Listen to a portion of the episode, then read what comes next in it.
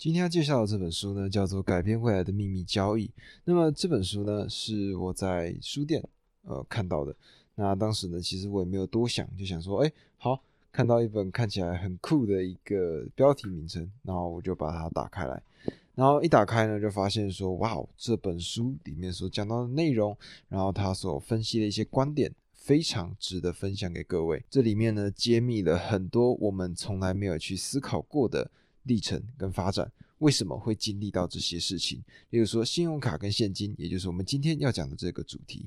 那么首先呢，先介绍一下作者吧。这个作者呢叫做杰克斯帕雷蒂，那他呢是英国的非常有名的新闻台，叫做 BBC 的记者。那他在职业的这一段期间呢，就去探讨了很多的资料，并且呢整理出这一部书。那这本书里面呢，总共有十五个章节。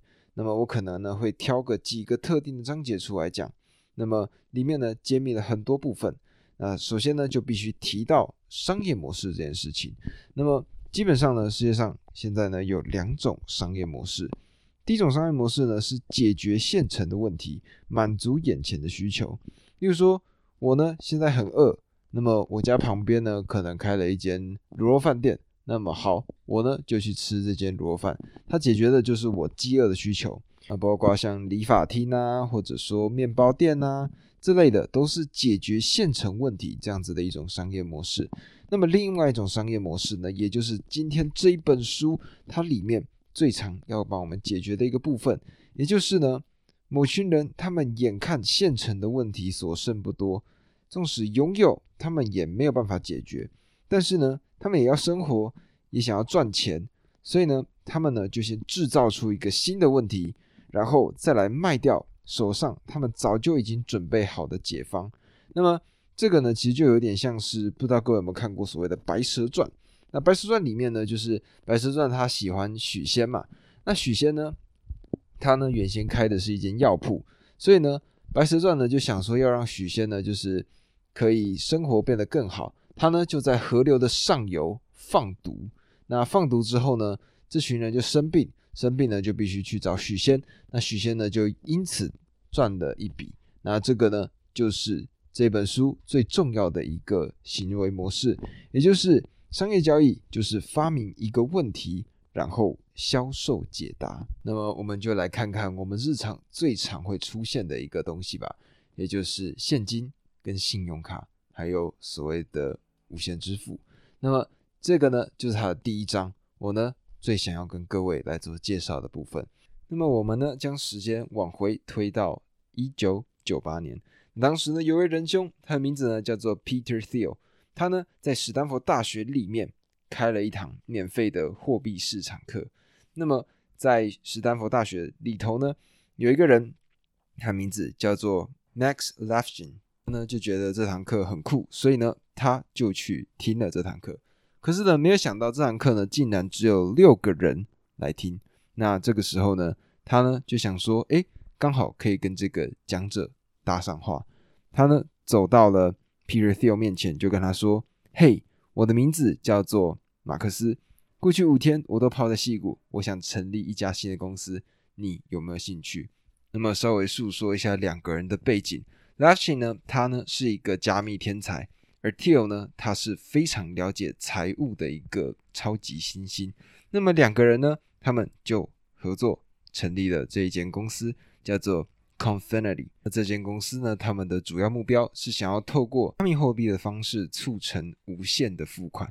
那么我们呢，将距离从这个地方拉到三千英里之外。那么在这里呢，有一个塞尔维亚籍的神经心理学家。他的名字呢叫做 Drazen Prelak，那他呢当时正在进行一项实验，在麻省理工这个地方，他呢想要研究不同的付款方式对人类大脑的影响。首先呢，他可以认定的就是人对于金钱所展现出来的行为是非理性的。为什么这么说呢？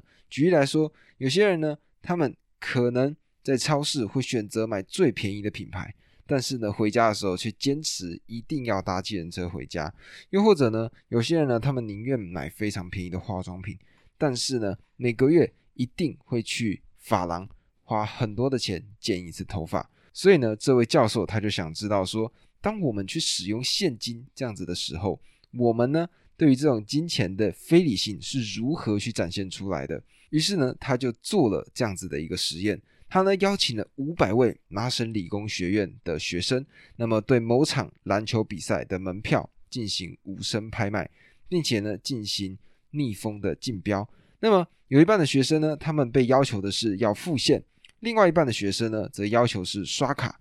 那这个教授呢，他虽然早就已经认定说信用卡付费一定会付的稍微更高一些，但是呢，他看到出来的成果的时候，他呢还是被吓了一跳。也就是持有信用卡的这些学生呢，他们的平均出价呢是现金的两倍，有些呢高的人甚至高出了六倍之多。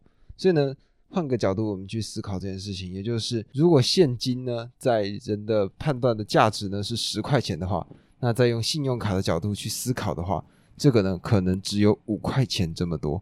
而除此之外呢，这位教授他还针对这些付现竞标的学生做了这个核磁共振。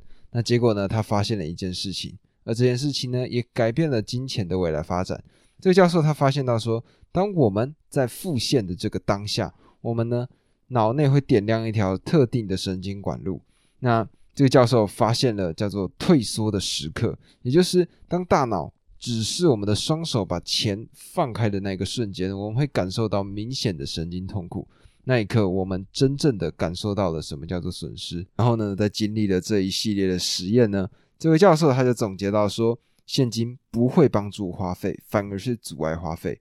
如果或者说只要移除现金，让付款能及时发生，大脑就没有时间。表达痛苦。我们之所以解除花钱的限制，就是因为交易发生的太快，而大脑根本来不及反应。而这个研究报告呢，好巧不巧就被一个人看到了。这个人的名字呢，叫做 Elon Musk。那 Elon Musk 呢，他就看了这样子的一个研究报告之后呢，他认为这种交易方式将会实现，并且在未来成为一个巨大的商机。马斯克呢，怀抱着这个愿景，他呢就把他在第一个事业 Zip2。卖出之后所赚到的钱，向 Peter Thiel 跟刚刚的这个 Max Levchin 两个人呢提出了并购 Confinity，他们呢就成立了一个最新的公司，也就是我们所熟知的 PayPal。那 PayPal 呢，他们就是做了一件非常非常重要的事情，也就是他们向消费者保证说，付款是及时的，只要轻轻的点一下就好。那么在讲到接下来 PayPal 的发展之前呢，我们呢把目光稍微往旁边移一下，我们来看一下信用卡。那么不知道各位有没有看过以前那种电视广告？那电视广告里面呢，我们就会出现这种画面，也就是一个温文儒雅这种商业人士，他呢就帅气的从他的口袋里面拿出一张闪闪动人的一个卡片。那这个卡片呢，甚至秀给这个空姐看的时候呢，这些空姐呢就会展现出那种崇拜的神情。那么这种呢，就是这些信用卡公司他们主要去主打的广告，就是为了让更多人去使用信用卡。而信用卡呢，也造成了大众的一种幻觉，也就是它呢会让我们有一种有钱的错觉。不管是新的沙发、新的大衣、新的汽车，我们呢不需要去把钱给搬出来，我们呢只要在账单上。签下你的名字，信用卡就会帮我们去做这样的付费动作了。就是因为如此方便的一个付费环节，所以呢，大部分人都会预支自己的存款。根据美国呢这几年的统计数据显示呢，美国家庭的平均负债是四万美元，而英国他们的负债情形也是同样严重的，甚至还在不断的增加当中。而更夸张的呢，就是政府这边他们的作为了。信用卡呢，变成了一种生存的工具，不管是暖气费、伙食费，或者是各式各样的房贷，都是靠着这一张卡片来解决的。而政府呢，他们将负债改变成宣称是一种经济成长的手段，他们呢会把消费者的借贷消费全部都计入到国内的生产毛额，也就是 GDP 里面，负债变成应急用的政治工具。它呢可以透过建造健全的资产负债表，粉饰停滞不前的经济。那讲完了信用卡呢，我们呢再把目光转回来，我们来看看 PayPal。那 PayPal 呢，其实在一九九八年这个时刻创立，它呢在当时搭上的也就是所谓的网络的热潮。那么稍微简短的讲一下这个网络的历史吧。那么在之前呢，叫做 Web 一点零。那 Web 一点零呢，它主要就是学校、政府跟军方用来交流想法跟静态页面的一个论坛。那后来呢，就转型成了 Web 二点零。那 Web 二点零呢，也就是真正的网络才活了起来，也就是我们现在所使用的，不管是 YouTube，不管是 Google，或者是 Facebook、Instagram 这些东西，都是在 Web 二点零的这个范畴。那么像后来的这个 NFT，也就是关于区块链这些相关的内容呢，则是所谓的 Web 三点零。那么这种全新的 Web 二点零的这种方式呢，它带来的也就是所谓的分权化。甚至可以说是一个新形态的民主。为什么这么说呢？我们来看看一个网络交易平台，就是在 Amazon 之前一个非常大的霸主，它的名字呢叫做 eBay。如果各位呢可以花一点时间去看一下 eBay，你就会发现 eBay 呢就是把任何东西都可以拿出来交易，在这里面它的价值的流动性可以说是无限的，而且呢是由市场来做驱动的。那么在这里面呢，包括卖过什么，例如说。一片外形像是教宗容貌的多利多姿，那这个呢，有人出价到一千两百零九美元，也就是台币的大概三万六千元。而后来呢，还有人买了圣母玛利亚面孔的烤起司三明治，这个呢，他也花了非常非常多的钱。那像是之前呢，呃，梅西他呢跟他的前东家分道扬镳的时候，他在记者会上痛哭失声。那在这个记者会上呢，他呢。用了一张卫生纸擦了一下他的眼泪跟鼻涕，那么这张卫生纸呢，后来也在 eBay 上面做竞标，甚至我记得如果没记错的话，卖到了一万多块美金。换个角度想，如果呢，我们今天是去超市，或者说像是去 Costco 这样子的量贩店，我们是不可能可以看到这些东西的。而有些人呢，甚至会觉得你买这些奇怪的物品，他们会觉得你很莫名其妙。但是呢，线上购物它就满足了这一点，也就是我们只要在一个荧幕后面用滑鼠点几个按钮，我们呢就可以将东西加入购物车，甚至最后在几天内的时间里就寄到了我们的家里面。而他们的付款系统用的是什么呢？没有错，就是刚刚所提到的 PayPal。eBay 呢，透过 PayPal 这样子的一个付款系统，再加上他们提供满满完全不一样的商品，让这些进入到这个网站的人们呢。完全没有时间可以离开，完全没有时间可以思考。那么刚刚讲到了网络的分权化，接下来呢，我们就来看看这个分权化让科技公司成为了一个什么样的存在。在二零零七年的时候呢，有一个划时代的产品出现在这个世界上，也就是 iPhone。那么贾伯斯呢，穿着他的黑色的毛衣，然后牛仔裤跟 New Balance 的鞋子，在台上宣布了。这个跨时代产品的诞生。那么，其实呢，iPhone 当时刚推出的时候是没有 App Store 的。当时呢，是一些骇客，他们呢透过一些第三方的越狱的软体，让他们呢可以在这个手机上面加装很多的 APP。那么，贾博士呢看一看就发现这个问题非常的大，因为他呢就把这个主导权让给了骇客了。所以呢，他呢就在很短的时间里面。几周内的时间，他呢就打造了 App Store。在这些 App Store 上面呢，我们呢就会挑选我们喜欢的 APP，然后点选下载。那有些时候呢，在下载的过程中呢，它呢可能是要花钱的。而就是因为这样子的一个销售平台，让全世界进入到了一个全新的状态。第三方 APP 呢，它证实了贾伯斯的主张，也就是有时候科技的进步它会突然发生，而且会改变一切。因为 App Store 的这个设立呢，让 Apple 他们呢拥有了一个自己的交易空间。这个交易空间呢，他们可以插上自己的旗帜，然后呢，想要做什么样的分配都是可以的。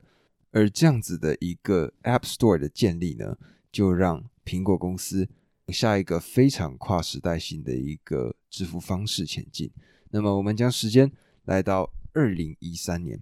那么，二零一三年的时候呢，苹果他们呢分别跟五家的大银行接触，希望呢他们能参与这个计划。美国最大的这个发卡银行叫做 Morgan J.P. Morgan，他们呢将旧金山的一间没有窗户的会议室设置成战情室。那么这个活动呢来到了二零一三年的九月九号这一天，当时呢是上午的十一点三十五分。Tim Cook 他呢就走上了讲台，他呢投下了一个震撼弹。这个震撼弹呢，就是苹果发行的一种付款系统。那这个付款系统呢，它呢不是卖给大众，但是世界上所有商店跟线上购物事业全部都可以买单。这个新的货币呢，就叫做 Apple Pay。那么 Apple Pay 呢，它的运作模式是这样子的，也就是它呢让消费者他们把他们的钱放进 Apple Pay 里面，然后呢透过 Apple Pay 再去买这些商品。而这个过程呢是不花任何的手续费用的。那这时候你就想奇怪啊，那为什么他们不需要收任何手续费？那 Apple Pay 他们做这件事情是在做慈善吗？实际上不是，做这件事情呢，他要的就是所谓的资讯。各位不知道有没有这样的经验？举我的例子来讲好了，就是像我之前呢，曾经有一次跟我的朋友呢，呃，视讯通话了，可能有六七个小时这么久。然后呢，在我结束通话的时候，我呢打开我的 Instagram 开始划手机，然后呢跳出来的第一则广告就是视讯镜头，然后第二则广告呢就是麦克风。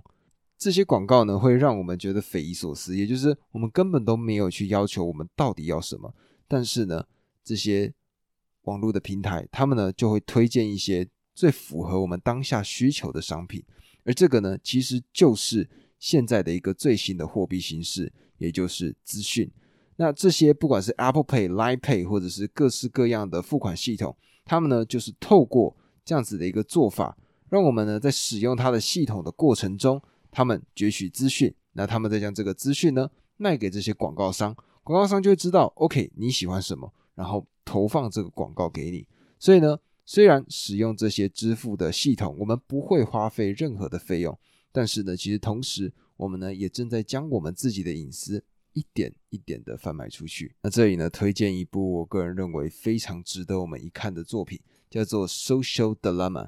那这部作品呢是一部纪录片，那里面呢就讲述到很多关于现在这个资讯系统相关的一个模式。在里面呢，你就可以看到社群软体对于我们到底有多么大的影响。而这样的这种付款的新的系统呢，当然它呢增加了我们的便利性。但是它难道没有什么坏处吗？那在书中呢，他提到了一个非常巨大的缺点，也就是呢，因为这个是电子的系统，所以呢，它就会有被害入的风险。那么在书中呢，他们提到了一个治安专家心中最安全的系统，叫做 SSL。结果呢，这个 SSL 呢，它的付款系统，它是用核弹钥匙这样子的一个装置。来作为他们的安全金钥。那什么是核弹的钥匙呢？也就是它是一种你必须在特定的时间，透过特定的顺序将钥匙插入其中，然后才有办法启动核武这样子的一个密码锁。所以它的安全性是非常非常高的。但是呢，只要这些骇客援引，他们呢只要动一动手指，敲一敲键盘，然后这样子的系统一样像是被狗咬的一样。最终都还是被破解了，而依赖这些系统的人们呢，我们呢只能够去深信说这些科技公司他们会好好的保护我们，他们呢会好好的去将这个系统做到非常好的安全升级，那跟这些骇客呢就是决一死斗，并且呢誓死保护我们，但是这个呢终究只是我们的希望，那么。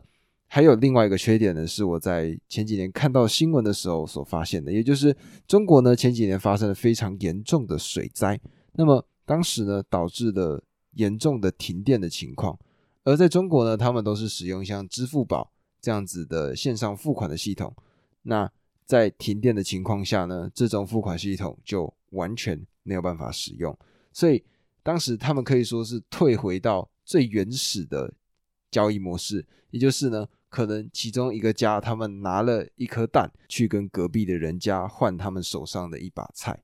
那么这个呢，就是我们如果相信了，或者说深深的使用了这个系统之后，它可能会出现的问题。那么我们再讲回来，现金好了，那现金真的有那么糟糕吗？我们呢，在看书的这个过程中呢，我发现其实现金比我想的来的更有意思。在二零零八年的时候呢，出现了次贷危机，也就是金融海啸这个阶段。当时呢，出现了非常庞大的资金缺口。那么已经没有办法在现实世界中跟大部分的这些资本家拿到真正的现金了。那这个时候呢，谁握有现金？也就是那些黑帮团伙、这些贩毒集团，他们呢，就是透过，例如说在街边，不知道各位有没有看过电影？也就是呢，可能街边路上遇到一个人，然后跟他擦撞了一下，他呢递了一笔现金给你，然后呢，你呢交给他一张报纸，那这本报纸里面呢就卷着毒品。他们透过这样子的交易方式，基本上收的永远都是现钞。那么，全世界的这些银行呢，就透过贩毒集团他们的这些现金，让他们在那一个非常艰困的时段得以周转。而这样子的一个周转的这个过程呢，也促使了在未来他们这些贩毒集团他们要洗钱的时候，银行呢更愿意睁一只眼闭一只眼，因为他们知道，当他们需要现金的时候。他们应该要将他们的手伸向谁？那么不知道各位呢有没有看过一则广告？也就是呢，在广告上面呢，它上面就会写到说，一张纸钞上面它会布满多少的细菌？那相对的呢，你使用信用卡，你呢所摸到的细菌没有那么多。我们呢看到这样子的一个广告的时候，我们心里的认知就是，哇，钱是很肮脏的一件事情。但是呢，如果我们去看这个广告发行商是谁，他呢就是 Visa。也就是全世界基本上最大的信用卡发行公司，所以呢，当我们如果可以理解到这个逻辑的时候，就会发现，或许现金在这个过程中渐渐的被污名化了。那在看完这一章之后呢，其实也可以渐渐理解为什么现金这样子的交流模式可以存在这么久。它呢，在公元前六百年，它就已经存在，到现在都持续进行中。那么这样子的一个系统，它。一定是有它的稳定性，才有办法持续的存在。那么这也提醒到我说，哎，那如果以后呢，可能付款的时候呢，还是尽量去用现钞，因为呢，这个还是会让我感受到这种神经痛苦，那也会更愿意去珍惜这些身边的金钱。那么在听完这一章之后呢，希望你对于现金、无限支付跟信用卡有更多的理解，那么可以让我们知道。这个后面的逻辑，它到底是怎么样去运行的？也希望以后呢，各位在使用这些付款方式的时候，可以重新再思考一下。那么这个呢，就是它的第一章。我认为呢，我呢吸收了非常多我原先没有预期到的知识。那么明天呢，也会继续介绍这一本书。那么。在昨天呢讲到的 Kanye West 的这个介绍的纪录片呢，当然也会再花时间继续跟各位来做分享。那如果喜欢这个单期的朋友，记得帮我分享给你身边的朋友，帮我按个五星好评，然后关注一下，就这样，谢谢，我们明天见，拜拜。